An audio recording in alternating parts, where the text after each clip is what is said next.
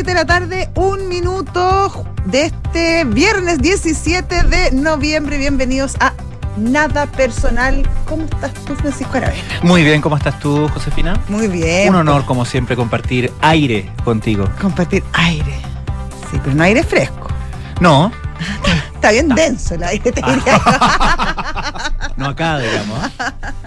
No acá en esta estación. ¿Te acuerdas que Porque antes- este, este es un best place to work. Este es un best place to work, este es como un oasis. Sí, aunque un yo, oasis, sí, hay que tener cuidado cuando uno usa Sí. esa palabra, pero sí, esto es un oasis. ¿Te acuerdas cuando aire fresco se llamaba efecto invernadero? Sí, por supuesto. Tú trabajabas ahí. Yo empecé ese programa. Sí, pues tú, empe- ah, tú empezaste ese. Sí. ¿Querés hablar de eso? Puedo hablar mucho. Puedo hablar mucho de eso. Tuvo muchas vidas ese programa. Sí, pues. Ay, ¿tú partiste con el polo? ¿Partiste tú solo? Con Solo Neto partimos. Con la Sole Neto. Ah, mire, después tú la Maritzu Sangroni Después la también. Maricho y después el Polo. Ah, mira. 2007. 2007. Eras como un bebé, estabas como haciendo la práctica. Era joven yo, era joven y necesitaba dinero. ¿Y alocado? nuestra productora, oye, nuestra joven, joven productora, joven. Ya. eh, eh, sus primeras artes en el mundo de la radio, ¿sabes quién era? ¿Quién? María José, María, María del Carmen Rodríguez. Y mira lo que se transformó. Mira tú, Mira lo que se transformó. lo que hago yo con las carreras de la gente, se Sal- trabaja conmigo. Oye, salvaje, salvaje. Como un trampolín, Francisco Claro, Aravena, ¿ah? claro, claro, claro. Bueno, sí, qué bueno eso. El aire está fresco, en todo caso. El aire está fresco. Sí. Oye, eh, mm, dicho, eh, eh, Dicho sea a de propósito paso, de eso, ya. dicho sea de paso, em, raro el día.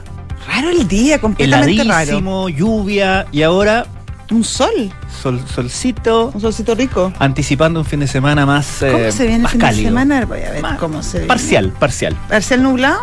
Eh, mañana más que el domingo. Domingo ya más francamente Mira, correspondiente a. El sábado, la mínima 8, la máxima 22, pero claro, más bien nublado. El domingo, en cambio, aparece el sol radiante, la mínima serán 10 grados y la máxima 28, casi para piscina. ¿Qué vocación tienes tú? de- No, ese es Matías del Río. ¿Ah, sí? Sí, ese es el que lee el tiempo. Saludos a Matías del Río, una no sé dónde está, ¿Y dónde pero ahí está está. esa persona? Ah, no sé, pero le deseo lo mejor. Ojalá que lo esté pasando bien. supuesto, Sí, una le buena deseo persona. todo lo mejor. Pero no está, no, no es que se haya ido a Argentina. ¿O sí? Eh, no, ¿Se quizás. a Argentina? No sabemos. No, quizás. En cualquier momento aparece. Bueno, tú sabes que vota. Tú En Argentina, tú no, sabes no lo que- dudo. Tú sabes que No lo dudo. Mentalmente vive más allá. Totalmente. Oye, eh, Ah. de alto suspenso lo que lo- Sí. a propósito del domingo en Argentina, las encuestas, bueno, entre que uno no sabe muy bien Y cómo se- leerlas como y que se han equivocado y- y- también claro, y a- últimamente. pero pero para lo que sirve tampoco te, te despejan mucho, aun si les creyéramos, digamos. Claro. Tampoco son se- muy categóricas en, en vaticinar resultados y y bueno, el lunes será un día especial en Argentina. Sí, o sea, sea lo que sea, va a ser un día. ¿Cómo, cómo llamarlo? Un día. Bueno, si sale mi ley, va a ser un día completamente ¿Qué va- disruptivo. ¿Qué va a pasar en tu calidad de especialista? Te pregunto.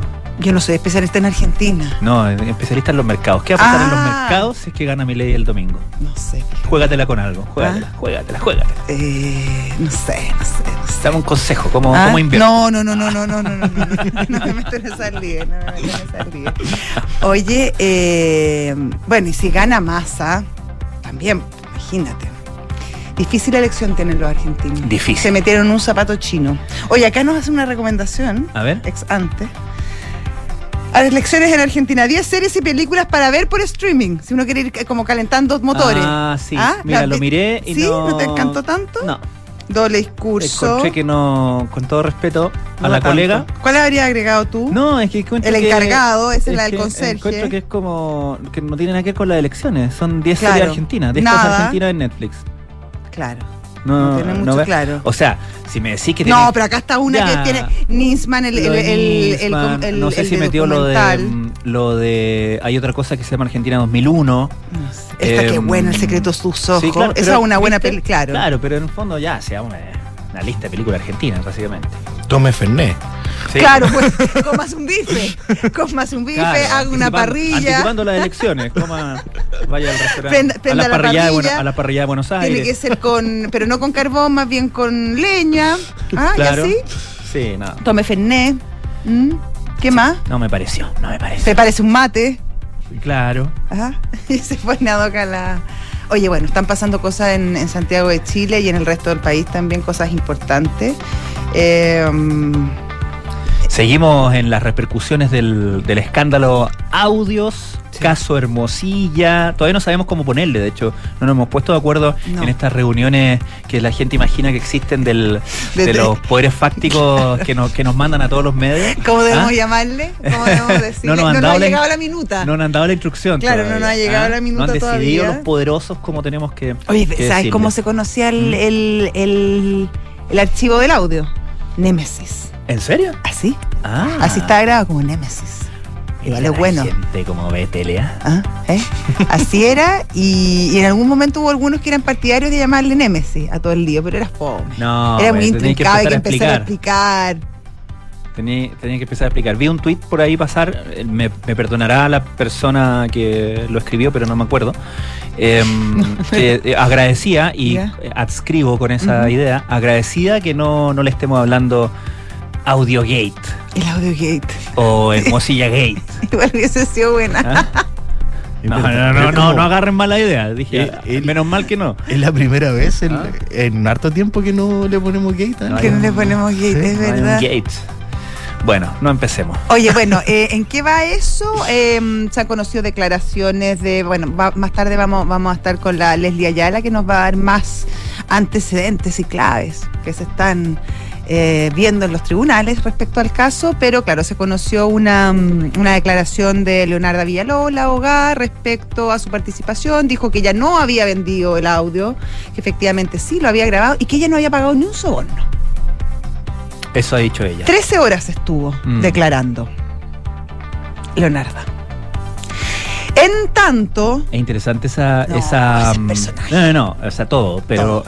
digo, esa, esa eh, doble, doble problema, ¿no? Porque si efectivamente todo. Imagínate que todo es mentira, que nunca pagaron ni un solo. todo, todo, todo. todo, todo, todo Como mentira, como decía Nuevo. Gemita.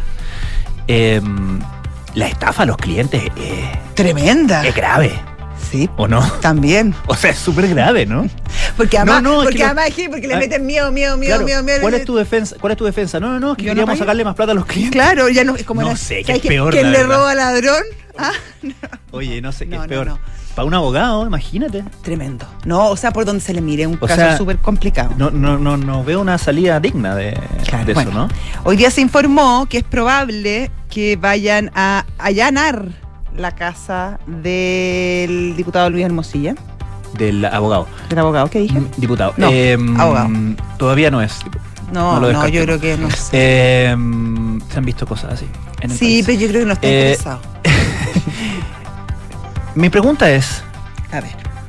¿de qué sirve allanar cuando ya la gente tiene tanto aviso para sacar cualquier cosa que pueda ser relativamente comprometedora? Eh, bueno, hay dicen que hay cosas que no se borran. Uno, aunque intente, intente borrarlas Sí, de un computador. de un computador. Ya, pero si el computador no existe, el computador no está, claro, ahí no es habido. Por eso, eso eh, era una de las cosas que decía su hermano, Juan Pablo Hermosilla, que es su abogado también, que decía que eh, él creía que no era necesario este allanamiento de la casa, porque además ya le habían habían pasado muchos días, pero sobre todo porque ya habían allanado su oficina Ca- Que también la allanaron con cierto desfase. Con tres días de Recordemos que, claro, primero allanaron la de Daniel Sauer, ¿cierto? sí, eso fue y al día siguiente fue lo de al día siguiente. lo de Hermosilla. Sí. Eh, acuérdate que la fiscalía reveló que había pedido una, una orden de la jueza para allanar la oficina de Luis Hermosilla la cuando recibió el audio el lunes en la tarde. Eh, nosotros lo conocimos el martes, Mm. todo el país, digamos. Em, y que la jueza no lo, no lo había dado. O sea, No había dado, ahí, claro, ahí hubiera sido más sorpresivo, quizás, no sé. No sé que, que hayan encontrado la Claro, oficina, pero. no, no se hizo. Oye, lo que hablábamos ayer con Matías, eh, el tema de cómo estarán los otros clientes del señor Luis Hermosilla. Bueno, claro. Quizás ahí también hubo una razón respecto a por qué la jueza se demoró en dar ese permiso, ¿no? Hay tanta información sensible. Me imagino, me imagino. Porque además Luis Hermosilla se caracteriza por tener eh, casos de alta complejidad. Mm. Sí, claro. No, Claro, sí. no, y además Es- como que es- ya sabemos que una si de persona- comprobarse estas Mm. acusaciones, porque démosle el beneficio de la duda, Sí. eh, también sabemos probablemente hay, sean ciertos indicios respecto a cuáles son sus instrumentos, entonces debe haber ahí un nerviosismo. Claro, ahora, me gustaría decir que mm, las cosas que diga Juan Pablo Hermosilla en particular, yo no las creería en absoluto. Haga el disclosure. Eh, Me parece que es un Sí. abogado famoso, conocido por inventar muchas cosas cuando está litigando a través de la prensa, es decir, como tratando de armar un caso eh, público. Es, eh, y no, y no- y no parece tener, ha demostrado no tener mayor pudor a la hora de mentir en público. Por ejemplo, dijo que un colega suyo, de- hablando con los periodistas, digamos que un periodista entregó información confidencial que esto venía del ámbito político. No me consta, pero me hace sentido. Lo he escuchado decir esas, esas cosas antes. Absolutamente falsas, por cierto. Así es que... mm, y no sé si está- seguirá trabajando con su amigo periodista. No sabemos tampoco. Yo no sé, no, ahí no, no, la verdad que no sé con quién trabaja. No, no, ahí me Con pilla. Fernando Paulsen, Ah, ya. que hacía lo mismo que él. Mentir. Pero explica, eh, Francisco. Ellos representaron a la presidenta Sí. cuando se querellaron contra cuatro periodistas, entre los que me cuento, Sí, por publicar cosas. sí. Y la cantidad de mentiras que dijo en público, que dijeron en público, eh, que por supuesto no tenían que demostrar porque eran simples declaraciones de prensa, eh, fueron realmente Tremendo. tremendas. Tremendas. O sea, lo viviste, tú viviste esa situación, claro, Eh. en, en carne propia. No, y con esas técnicas de en el fondo hablar en off para que para no hacerse cargo, además de lo que decían, y que a uno le llegaban a, después de- a decir que.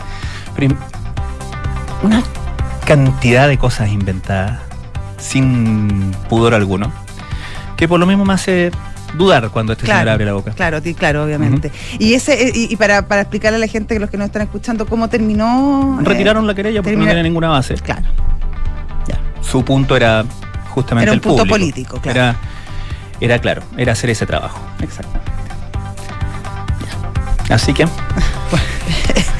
Eh, en otros, sí, vamos a, vamos a ir a los titulares, pero antes. eh, no, vayamos a los titulares, ¿te parece? Porque ya hasta aquí, Sí, Enrique Javier. sí.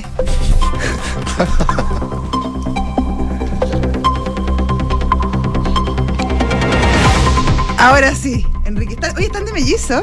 Sí, pues no te memo. a ti. Son los colores del día. Sí, no te memo. Yo estoy como la Leslie. Estamos de negro. Muy Girls in Black. Bueno, Ya. estamos todos muy, muy uniformados. Vamos con los titulares. Vamos. Parte de los miembros del movimiento Una que nos una, plataforma conocida el año pasado por promover con figuras de la ex concentración el rechazo en el proceso constituyente anterior, mostraron hoy su descontento con la nueva propuesta de carta fundamental y adelantaron que nuevamente apoyarán el en contra.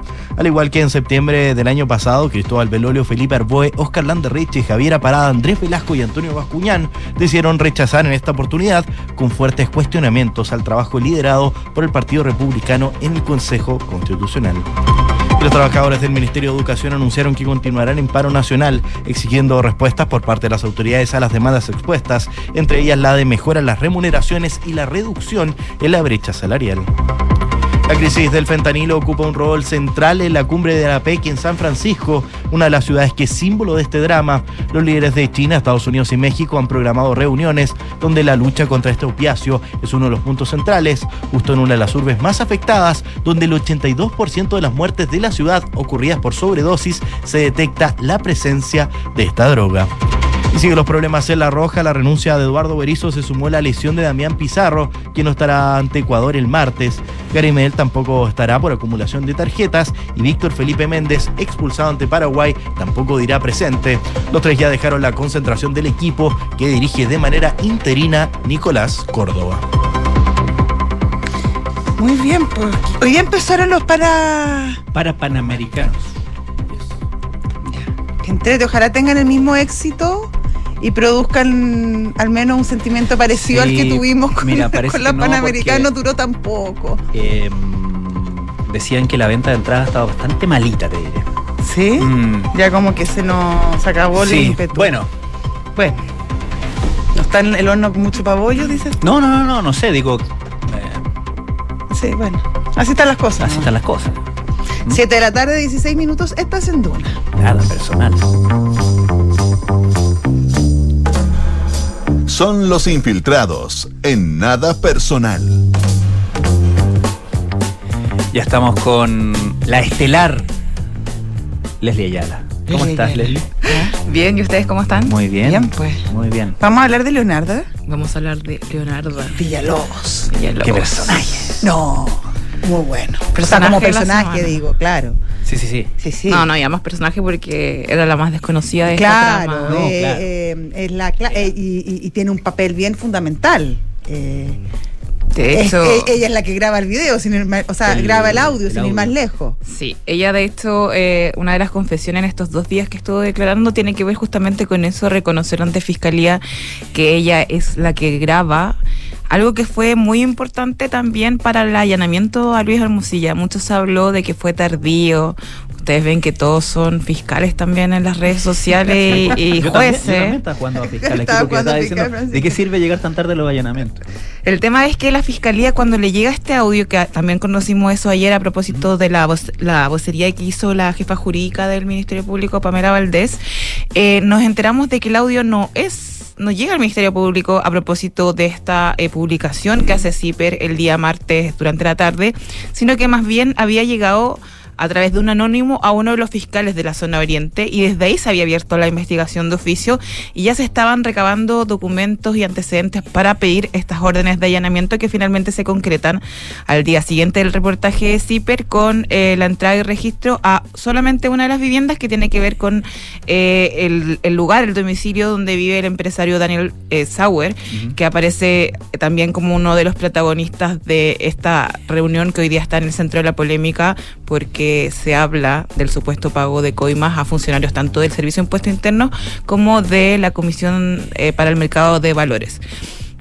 El tema es que la Fiscalía ya había solicitado el allanamiento en conjunto de la casa de Daniel Sauer a la oficina de Luis Hermosilla y también a Leonarda eh, Villalobos.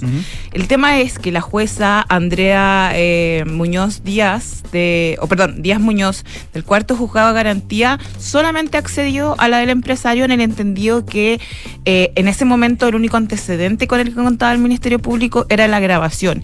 Y para la magistrada, eh, lo que nosotros entendemos es que debía haber un estándar mayor para allanar, por ejemplo, una oficina de un abogado, De un abogado. Porque hay información sensible que está protegida por el secreto eh, Profesional. de- profesional Ujú. en este caso de eh, Luis Hermosilla y sus otros clientes que no tienen que ver con esta investigación y por eso la jueza de cierta forma se tomó un tiempo más extenso para finalmente dar con, Hay con como este que allanamiento. finalmente. el- Claro, ella decía, no es lo mismo allanar, por ejemplo, la casa de un privado, con los antecedentes que tenemos hasta el momento, que resguardar el derecho de un abogado para, por ejemplo, en otros casos se han presentado amparo en contra de allanamiento del Ministerio Público por lo mismo, por la por la violación que puede haber a estrategias de defensa de otras personas que no están involucradas y esa vulneración de derechos. Por eso Leonarda es clave, porque cuando ella le, le llamamos ya Leonarda como si fuera un- Nuestra íntima amiga. Sí, eh, pero Pero es que hay pocas Leonarda, es por Sí, eso. Sí. Sí. Eh, con su declaración lo que hace es desactivar ya y li-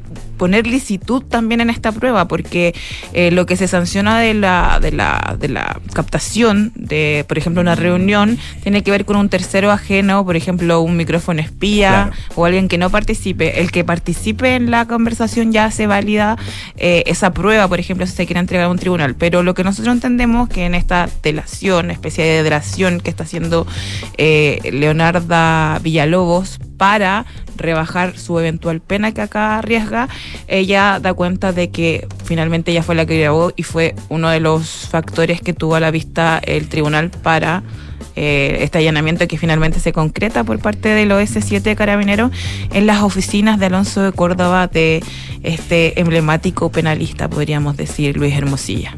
Leonarda eh, eh, admite haber grabado la conversación, pero no habla de su motivación para hacerlo.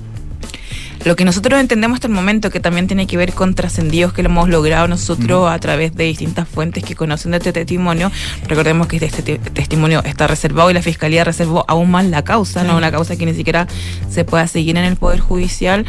Es eh, Lo que nosotros entendemos es que ella dice que se lo entregó al socio de, A Rodrigo Topelberg. al ex socio más bien de Daniel Sauer como una especie de doble agente trabajando para uno y para el otro, aunque en la época de la reunión, el 22 de junio, aún no se rompían las relaciones Mm. entre estos dos Ahí empresarios. queda claro que no. De hecho, ahí hay una discusión bien interesante dentro del audio respecto a Leonardo Villalobos, que era partidaria de contarle todo a Rodrigo Toppelberg, versus Luis Hermosilla y Daniel Sauer, que decían no, porque, porque puede, puede denunciarnos, no sabemos cómo va a re- reaccionar, puede ponerse nervioso, además necesitamos que siga pasando plata. Claro. Porque finalmente Rodrigo Toppelberg era quien eh, tenía el, el líquido, por llamarlo de alguna manera, y el que pasaba plata. Él pensaba que para otras cosas, pero también al parecer para, para, esta, para esta caja negra, por supuesto, sin el saber. Y termina, por lo mismo, demandando a sus ex socios por administración desleal. Exacto. El quiebre viene posterior a la reunión, pero lo que nosotros el entendemos. quiebre de ello. Claro, a fines de julio, que es cuando se Claro, presenta la primera julio. querella y después hay una ampliación de querella, pero lo que nosotros entendemos es que finalmente ella, para ayudarlo en su estrategia judicial, porque en esta reunión se hablan de muchas situaciones que tenían justamente que ver con el desmedro de su patrimonio, Sí. de la inversión que él había hecho eh, respecto a otros eh, partícipes también del negocio, y eso después se utiliza en términos judiciales por parte de la defensa de Doppelberg. Entonces, eh, ella dice que lo habría hecho sin eh, remuneración. eh, Como, que le dio pena a Toppelberg y pasó No, como que habrían tenido una relación muy Ah. cercana eh, y eso le permitió entregarle esta información porque obviamente le servía para su estrategia de defensa. Ahora, no sé si leyeron en la segunda, viene unos WhatsApp eh, donde se da cuenta de que ella, al ser contactada por Zipper, Zipper desmiente de eso Sí, que hayan sido contactadas Mm. directamente, pero sí la intentaron contactar Sí. a través de esta... eh, Del de- socio de su marido, ¿no? de esta relación, claro, de, de- de cercanía con el exdiputado Ezequiel Silva. Eh, bueno, en esta, en esta como mensajería que existe, ella se siente muy decepcionada y lo culpa directamente de haber sido la persona que filtró este audio y de haberla dejado en esta posición, obviamente eh, muy eh, complicada frente a la justicia y también, obviamente, eh, como rostro principal en las páginas judiciales hoy día de este escándalo que remece tanto al mundo judicial como al económico. Es uno de los casos también que tiene un ribete bastante transversales. De hecho, las redacciones ya no estamos armando desde que se dio a conocer este caso, tanto los equipos de economía, Claro. nosotros que estamos Hay como un judicial cluster. y también política, porque claro, las esquilas están en todos estos frentes y bueno, eso es lo que nosotros entendemos que seguir avanzando y hay una pieza que igual es fundamental y tiene que ver con que ella niega eh, estos pagos de soborno. Entonces estaríamos entre- en otra figura ya.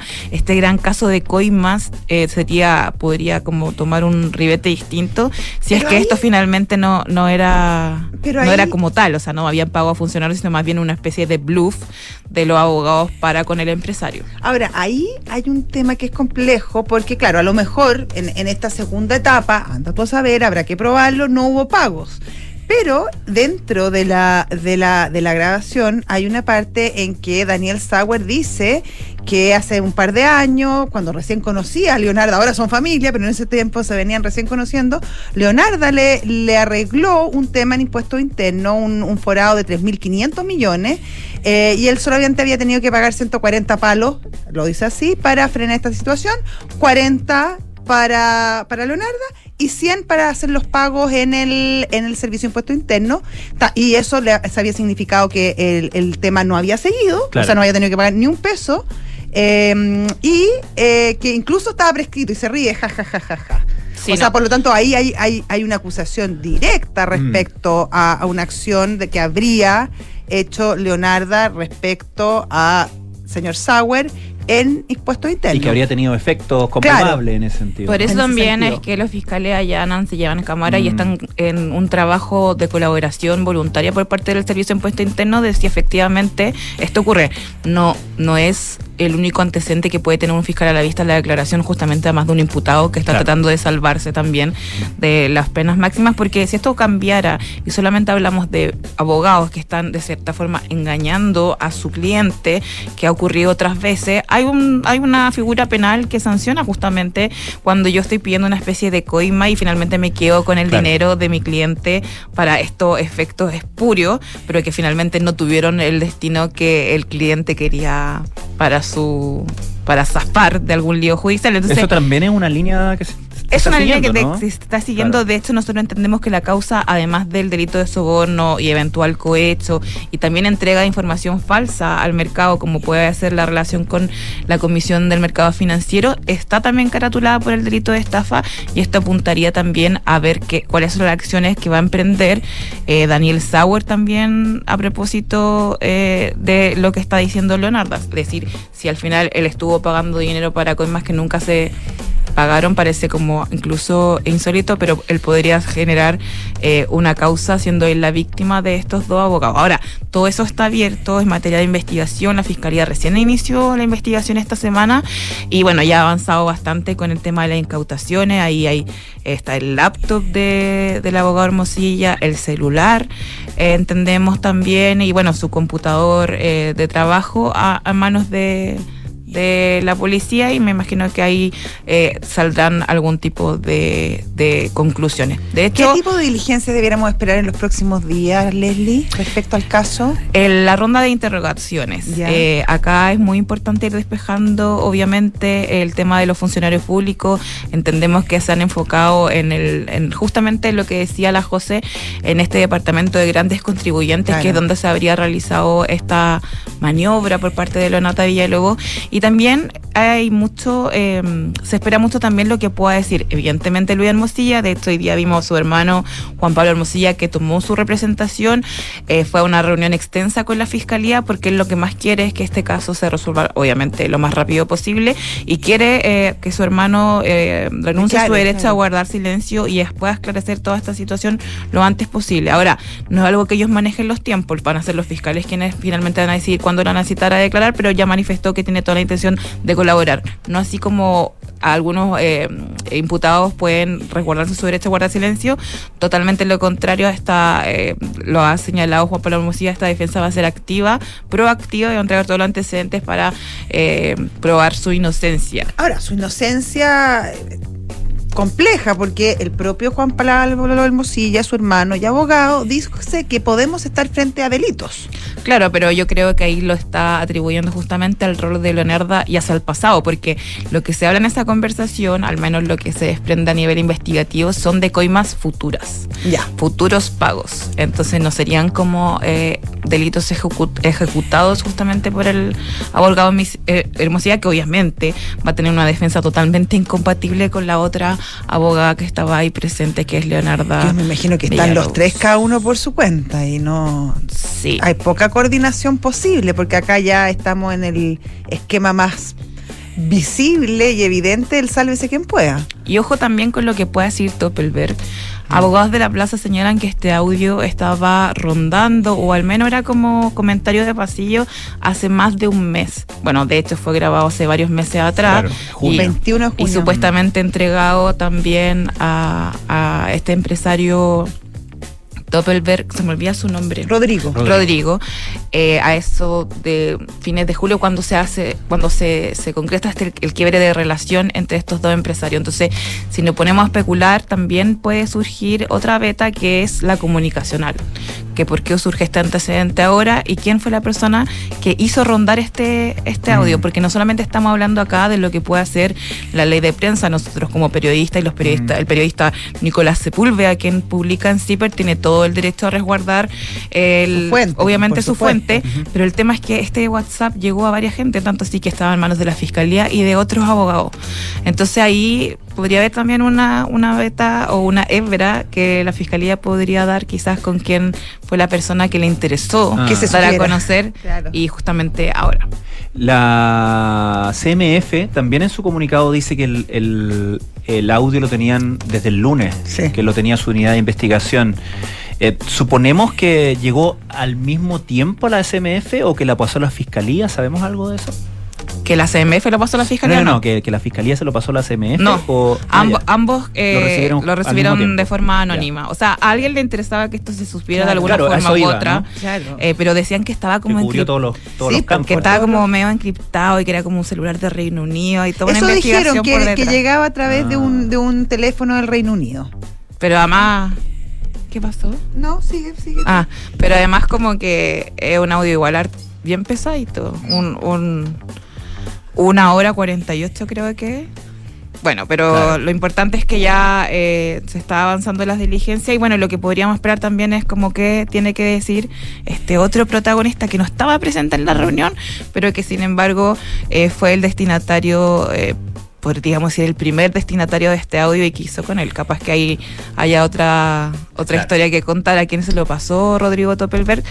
Y bueno, y después cómo llegó a manos de las instituciones y de los medios de comunicación. Ahora, pero, pero lo que se cree es que había que para dejarlo claro, Leonarda de alguna manera este, este audio se lo da a Rodrigo Toppelbeck para ayudarlo o porque hay cierta coordinación entre ambos. Es que en el momento de la grabación, cuando ella decide grabar, ellos, ella trabajaba para ambos, porque recordemos que en el mes de junio todavía no estaba esta disputa. Entonces, eh, podemos entender que ella lo hace en un momento que se quiera la relación como para que él tenga respaldo de, de- de cómo lo- en definitiva estaba Mm. perdiendo en este negocio. Entonces entendemos que es para ayudarlo y de hecho en los WhatsApp que confirma de- también lo cercano a Toppelberg que hoy día de, devela la segunda, ella está muy sentida con él porque dice que ella siempre lo ha cuidado, Claro. que Como que ya. eh, eh, siempre ha querido que lo mejor para él. Toma como una tradición de que Claro, y que finalmente él la pone en Mm. esta posición al filtrarse algo que ella le había entregado a él y a nadie más. Mm. Entonces, la- a tu pregunta, José, yo lo que no uno desprende es que era para ayudarlo y no para perjudicar eh, nada. Sin embargo, esto fue como un boomerang para ella y la tienen en esta posición, eh, siendo como una protagonista inesperada de esta semana que había partido tan Tranquilita. tranquila. O sea, no sé si tranquilita, la verdad, llevamos varias, varias Nada semanas, pero, pero claro, como- esto fue un bombazo. Por lo que dices tú, por do- se mezclan muchos, muchos planos, el plano judicial, el plano económico, el plano de la, de la institucionalidad, eh, del trabajo y el quehacer de los abogados, cómo operan. Hay un montón de de, instituciones y de aspectos de la vida social que se ven súper eh, dañados por este, por este caso en particular, que, que lo que yo decía el otro día, apunta, es un misil directo al corazón de la fe pública y de nuestras instituciones y de nuestro sistema institucional. Entonces es muy tremendo, es muy tremendo este caso y lo que va a producir, y porque esto además va a ser una estamos viendo recién las primeras, las primeras eh, etapas de esto, porque probablemente va a tener muchas más etapas y vamos a conocer después eh, las implicaciones respecto a los otros empresarios que están involucrados, qué tan involucrados estaban, cuántos sabían, cuánto se engañó al servicio de impuesto interno. eh, y así un montón de otros temas que son súper complejos. súper complejo. Eh, igual nosotros conversábamos y decíamos como siempre no, cuando, cuando aparece un caso de corrupción, como que, claro, como la fe pública, nos, nos Mm. acordamos el caso que estalló hace un hace unos años atrás con Sergio Moya Dom, que no sé si se acuerdan, el fiscal de Rancagua que había eh, finalmente desatado como una especie de corrupción por parte de su jefe, el fiscal Emiliano Arias, Mm. y eso al final terminó en todo. Al principio pensamos que era una gran red de corrupción al Sí. interior del Ministerio Público y finalmente terminó en nada. En de nada. hecho, el fiscal regional de O'Higgins hoy día lidera equipos al interior eh, de la nueva administración de Ángel Valencia. Pero bueno, vamos a ver cómo esto evoluciona. Es un caso, como les decía, que recién está eh, empezando y que seguramente va a tener muchas hebras muy entretenidas, tanto en el plano judicial como les decía, comunicacional y todas estas esquirlas que pueden existir en otros ámbitos.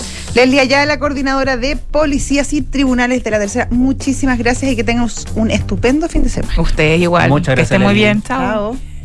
7 de la tarde, 35 minutos, estás en Duna. Nada personal. Y ya está nuestro entrevistado al teléfono. Se trata de Juan Francisco Gali, ex subsecretario del Interior. Juan Francisco, ¿cómo estás tanto tiempo? Muy bien, muchas gracias por la invitación. Eh, buenas tardes, Josefina, Francisco. Buenas tardes, eh, Juan Francisco. Em, ¿Cómo, a ver, tú has estado en posición de recibir eh, todo el, el- fuego, digamos, todas las críticas cuando, eh, cuando se trata de momentos en que la seguridad o la inseguridad, ¿cierto?, se toma la agenda, eh, en que la percepción de inseguridad eh, sube, en que, en que empiezan a pedir desde distintos sectores políticos, sobre todo desde la oposición, empiezan a pedir responsabilidades, empiezan a amenazar con, con, con, acusaciones, etcétera. ¿Qué te pasa a ti cuando ves lo que está pasando ahora desde ese punto de vista? ¿Tienes alguna mm, te, te produce alguna empatía, por ejemplo? A ver, Francisco, yo creo que eh, todos quienes pasamos por eh, cargos de gobierno, en, eh, especialmente en el Ministerio del Interior, sentimos el peso, sabemos el peso que Mm. significa ser responsable de eh, ese ministerio y particularmente en el tema de la seguridad. y yo en ese sentido entiendo que haya mm, eh, preocupación y yo soy un convencido que tanto la ministra Tobá como el subsecretario Monsalve em, están haciendo sus mejores esfuerzos eh, para afrontar esta, este- esta problemática. Pero el problema es más estructural y yo te diría particularmente para la, para con la coalición de gobierno, porque mm, ellos han tenido que cambiar de manera radical su postura. Y no estoy hablando de las autoridades que están hoy día en el Ministerio del Interior, pero eh, en general, eh, particularmente el Frente Amplio y el Partido Comunista fueron una oposición muy, muy, muy dura al gobierno del presidente Piñera y específicamente en eh, aquellas cosas que están en, en, el origen, ¿no es cierto?, de esta crisis de seguridad. Nosotros tuvimos la oposición más férrea a los a los todos los proyectos de ley en el Congreso respecto de em, en materia de seguridad. Muchos de los proyectos que se han aprobado ahora, eh, bueno, no contaron con el apoyo que del, del, de la entonces oposición que hoy día está en el gobierno. Eh, te pongo algunos ejemplos. Eh, una ley como la ley Naín y Retamal hubiera sido imposible durante el, anterior gobierno. La, el líder, la ley de robo de madera se rechazó en su momento. eh, y así podría enumerar múltiples proyectos. Ahora, Juan Francisco. Sí, ahora. y, y también, espérate, otra cosa que también es relevante en el caso actual, que estamos viendo que em, la ministra Vallejo, por ejemplo, ahora dice que el control de la migración irregular, Mm. un, una, un factor importante es el de las expulsiones de aquellas personas que han ingresado irregularmente a nuestro país. Bueno, ahí también tuvimos una oposición muy férrea. Eh, el actual asesor principal del presidente en el segundo piso en materias internacionales eh, fue a exponer a la al, al Parlamento en contra de, la- de lo que estábamos haciendo en materia de, de- de expulsiones e incluso nos llevaron al Tribunal Constitucional eh, en aquellas materias que permitía las facilitar o eh, acelerar las expulsiones eh, cuando se tramitaba el proyecto de ley de migración. Entonces, eh, por eso te digo, yo creo que tienen un problema ahí estructural Sí. en que eh, tienen una postura muy distinta a la que tuvieron en el pasado. Ahora, Juan Francisco,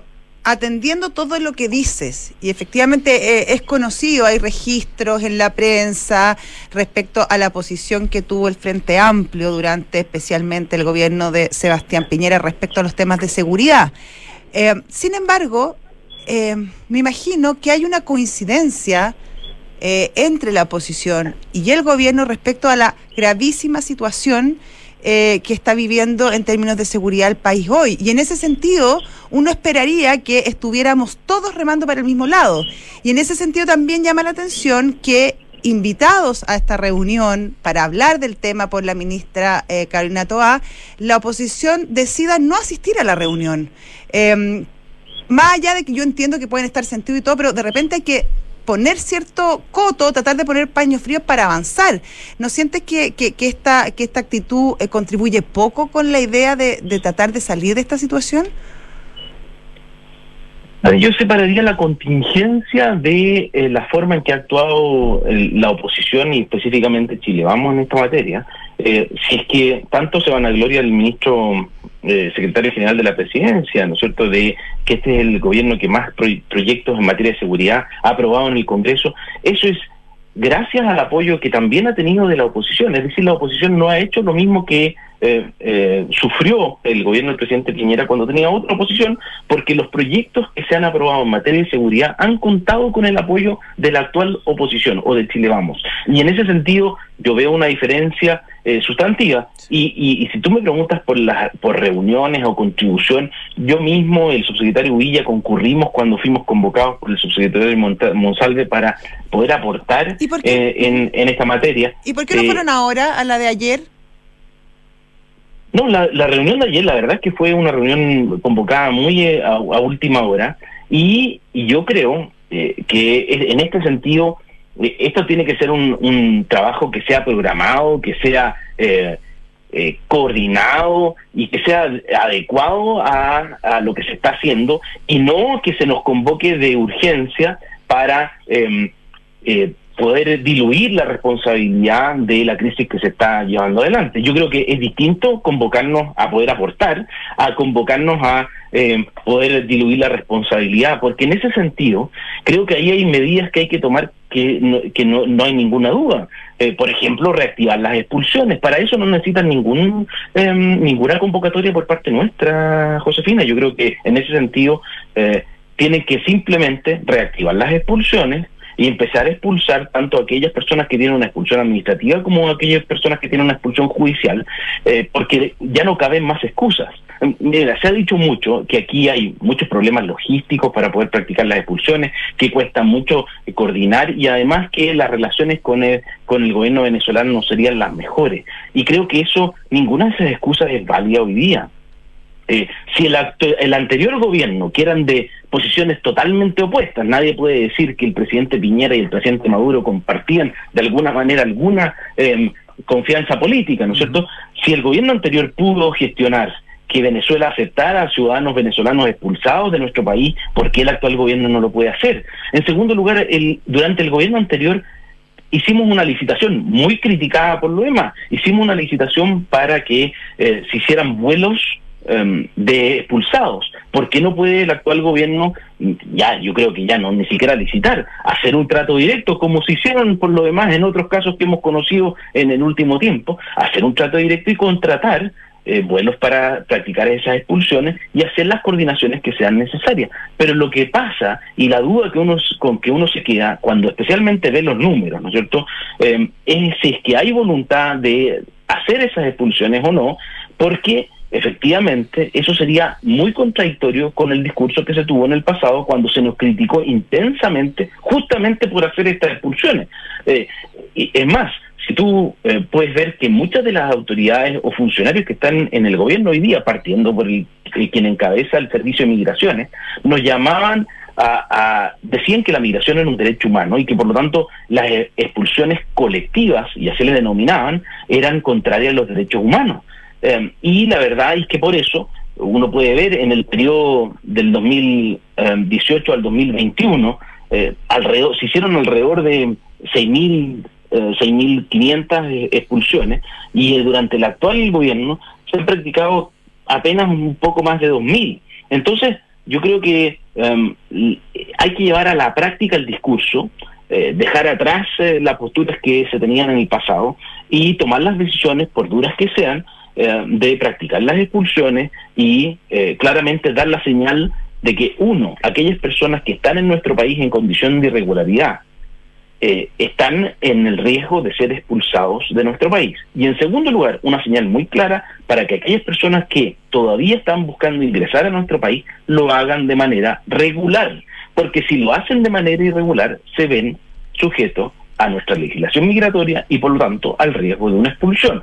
Creo que esa señal es muy potente y es muy clara y debería serlo para aquellas personas que estamos viendo en las noticias, ¿no es cierto? Aquellas personas que están en condición irregular o incluso estando en condición regular pero cometen delito, eh, Chile va a ser muy claro en que se van a materializar las expulsiones administrativas y judiciales cuando correspondan. Perfecto. Juan Francisco, eh, quería volver sobre una, una expresión que, que, que, utilizaste hace un minuto. Eh, esta eh, intención que tú atribuyes al gobierno de convocar a esta, a esta, a, esta, reunión, por lo menos la que ustedes no fueron, como una manera de diluir responsabilidades. ¿Eso, eso quiere decir que tampoco estarías eh, de acuerdo, dispuesto a asistir a una reunión que fuera, que se iba agendada con mayor antelación? Se agendó una para el lunes, de hecho. Claro. Yo, yo, yo en esto quiero ser súper claro. Nuestra voluntad de colaborar con el gobierno ha estado y, y, hemos dimos prueba de ello concurriendo cuando fuimos convocados. Pero otra cosa completamente distinta es que se nos quiera responsabilizar en parte de lo que está ocurriendo hoy día y diluir esa responsabilidad. ¿Y por qué? Y quiero ser más claro y para ponerte un ejemplo. Al mismo tiempo que se nos convoca a una reunión, la ministra Vallejo hace una vocería y culpa a lo que no se hizo en el gobierno anterior. Entonces hay una especie de paradoja en esto, ¿no? Eh, ¿Por qué se convoca a los que no hicieron, según lo que dice la ministra Vallejo, lo que ha dicho, lo han dicho las autoridades de gobierno, ¿por qué se convoca para consultar a aquellos que, en opinión del gobierno, eh, no hicieron lo que debían hacer en el pasado. Entonces hay cierta paradoja o contradicción que a mí me parece eh, busca eh, salvar la responsabilidad política del actual gobierno en la crisis de seguridad en vez de realmente buscar un acuerdo de Estado. Si eso se quiere eh, que sigan haciendo lo que hicieron en el pasado y que resultó relativamente bien. Una agenda de seguridad que fue pactada con el presidente del Senado y con el presidente de la Cámara de Diputados. Eh, nosotros no somos parlamentarios y por lo tanto que convoquen a las fuerzas parlamentarias Mm. para lograr aquellos acuerdos y aquellas leyes que sean necesarias para salir de esta crisis. Pero creo que eh, mal utilizar estas convocatorias para fines políticos es todo lo contrario a una política de Estado o una visión de Estado en materia de seguridad. Perfecto. Juan Francisco Gali, ex subsecretario del Interior, muchísimas gracias por esta conversación con Duna. Que estén muy bien, muchas gracias. Muchas gracias. Hasta luego. Y nosotros saludamos a nuestros auspiciadores. Ah, por supuesto. Francisco, ¿te Sí, parece? por favor, ¿te parece? ¿Quieres que parta yo? Sí. Universidad Andrés Bello, acreditada en Chile, nivel de excelencia por seis años y en Estados Unidos por el máximo periodo, invita a su simulador de becas. Becas hasta un 100% en arancel y matrícula en www.unap.cl. Si tienes una empresa, entrégale a tu tiempo de trabajo las coberturas y asistencias que necesitan, eh, a tu equipo, perdón, de trabajo, con los seguros complementarios de salud Zurich por el bienestar de tus colaboradores en el lugar que se merecen. Conoce los seguros en zurich.cl. Nos vamos a una pausa. Vámonos. En Universidad Andrés Bello creemos en la igualdad de oportunidades. Por eso ofrecemos becas hasta el 100%. Ahora puedes financiar la carrera teniendo una beca estatal, además de la otorgada por nosotros. Porque nuestras becas son complementarias a las del Estado. Porque te queremos en nuestra universidad. Acércate. Nosotros te ayudamos. Conoce tu beca en unab.cl. Mi amor, llegaste. ¿Cómo te fue en el médico? Súper bien. Desde el susto de la otra vez empecé a controlarme más seguido y ahora estoy como Duna. ¿Ves lo importante que es poner tu salud en primer lugar? Pon tu salud en el lugar que se merece, porque con Zurich y sus seguros de salud tendrás todas las coberturas y asistencias que necesitas para ti, tu familia o tu empresa. Conoce más detalles y elige un seguro que se adapte a ti en Zurich.cl. Riesgo asegurado por Zurich Chile Seguros de Vida S.A. Las condiciones de los seguros en sus condiciones particulares y generales depositadas en la Comisión para el Mercado Financiero. Más información en www.zurich.cl. Nuestros usuarios podrían llenar nueve veces el Estadio Nacional. Talana es la plataforma de recursos humanos más descargada y mejor valorada de Chile, con más de 5.500 clientes y más de 400.000 usuarios. Con Talana, gestiona vacaciones, firma documentos a distancia, administra la asistencia de tus colaboradores y mucho más desde una sola plataforma de recursos humanos. Conoce más en talana.com.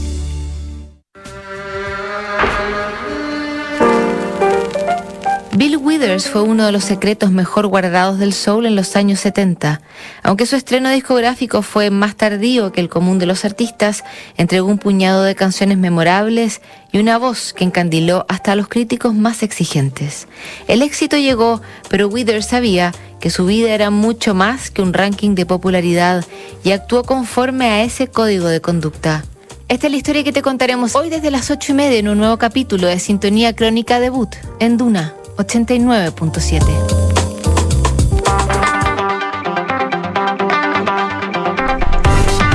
Siete de la tarde, 50 minutos, estás en Duna. Nada personal.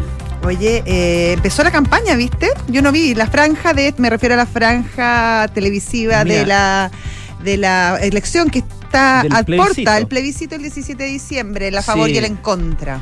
Eh, no vi la, la franja propiamente tal, vi unos videos que. sí, que andan circulando. Sí, sí, sí, sí.